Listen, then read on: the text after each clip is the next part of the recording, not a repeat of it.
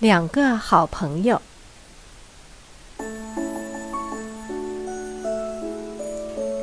普鲁的妈妈住在绿色的房车里，窗上挂着蓝色的窗帘。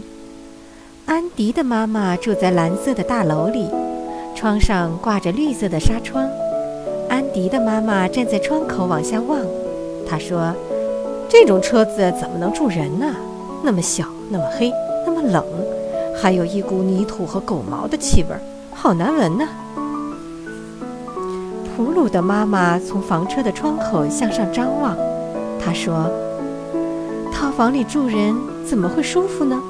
他不会动，老待在那里，房里肯定很热，还有一股洗衣粉和漂白粉的味道，真让人受不了呀。”普鲁去找安迪，来到蓝色套房的门口。安迪的妈妈问他：“你是谁？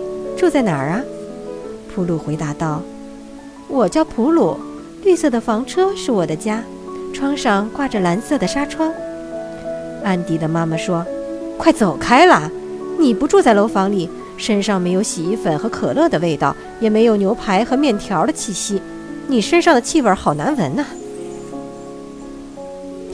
安迪来找普鲁，跑到绿色房车的门前。普鲁的妈妈问他：“你是谁？住在哪儿啊？”安迪回答：“我叫安迪，我住在蓝色的套房里，窗上挂着绿色的帘子。”普鲁的妈妈说：“快走开啦！你不住在房车里，身上没有泥土和狗的气息，也没有杂烩的葡苹果味儿，你身上的气味好难闻。”安迪的妈妈对儿子说：“不许你再和住在房车里的那个男孩一起玩。”普鲁的妈妈对普鲁说。不许你再和住在楼房里的那个男孩子一起玩。普鲁和安迪去学校，不再走走同一侧的人行道。操场上，他们不在一起玩，他俩都很听妈妈的话。晚上，安迪告诉妈妈：“我没和普鲁一起玩。”普鲁也对他妈妈说：“我没和安迪一起玩。”两个妈妈都说：“很好。”他们和我们不是一种人。有一天，全校出去郊游，孩子们来到小河边，在一片牧场上采野花。牧场上有个小木棚，红色的棚顶，红色的墙，红色的门，红色的百叶窗。突然下起雨来了，哗啦啦，哗啦啦，雨下得好大好大，雨下了好久好久。孩子们为了躲雨，全都跑到了大树底下。安迪和普鲁却躲在了红色木棚的屋檐下，可雨还是飘落到了他们身上。他们一起靠在门上，门吱呀一声自己开了。他们摔倒在了小木棚的红色地板上，那里有红色的墙、红色的椅子，床也是红色的。还有一张黄色的桌子，桌子中间放着一束美丽的鲜花。普鲁和安迪各自在一个角落里坐下，他俩你望着我，我望着你，一声不吭，也不玩耍。他们什么都不做，甚至都没有听到雨已经停了，也没有听到别的孩子都已经回家了。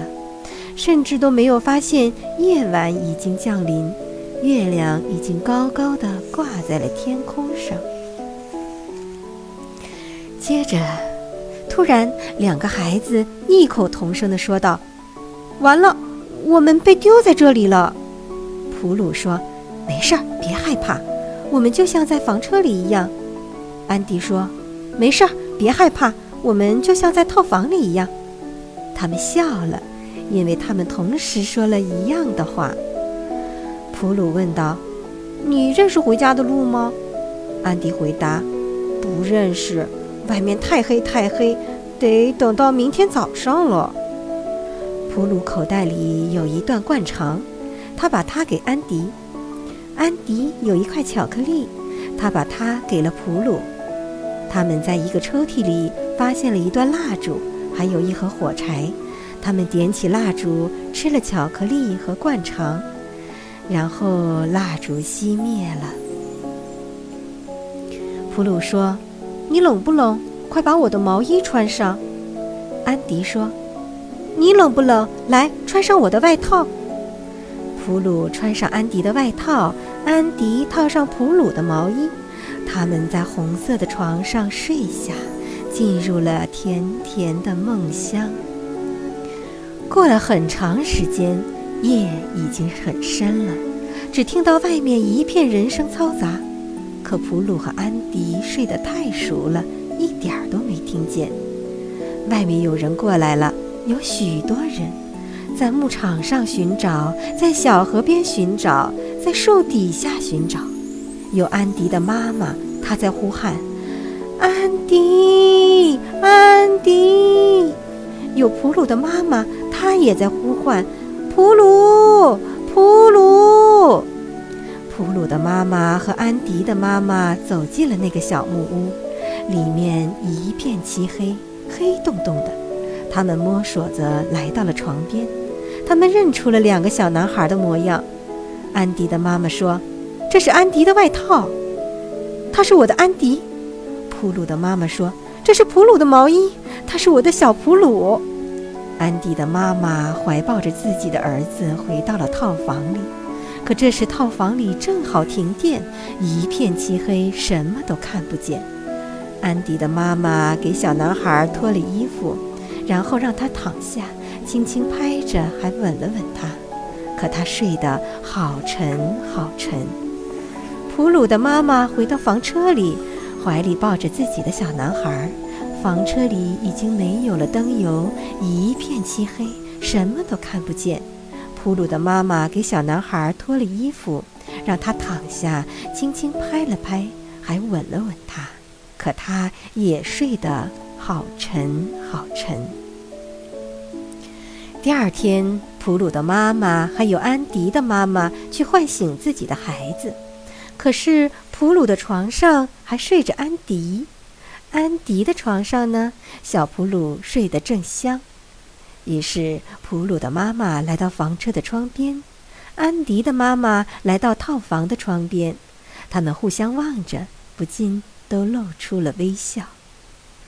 现在，安迪和普鲁天天在一起玩耍，他们在有蓝色窗帘的绿色房车里，在有绿色窗帘的蓝色套房里，一起做游戏，一起进入甜美的梦乡。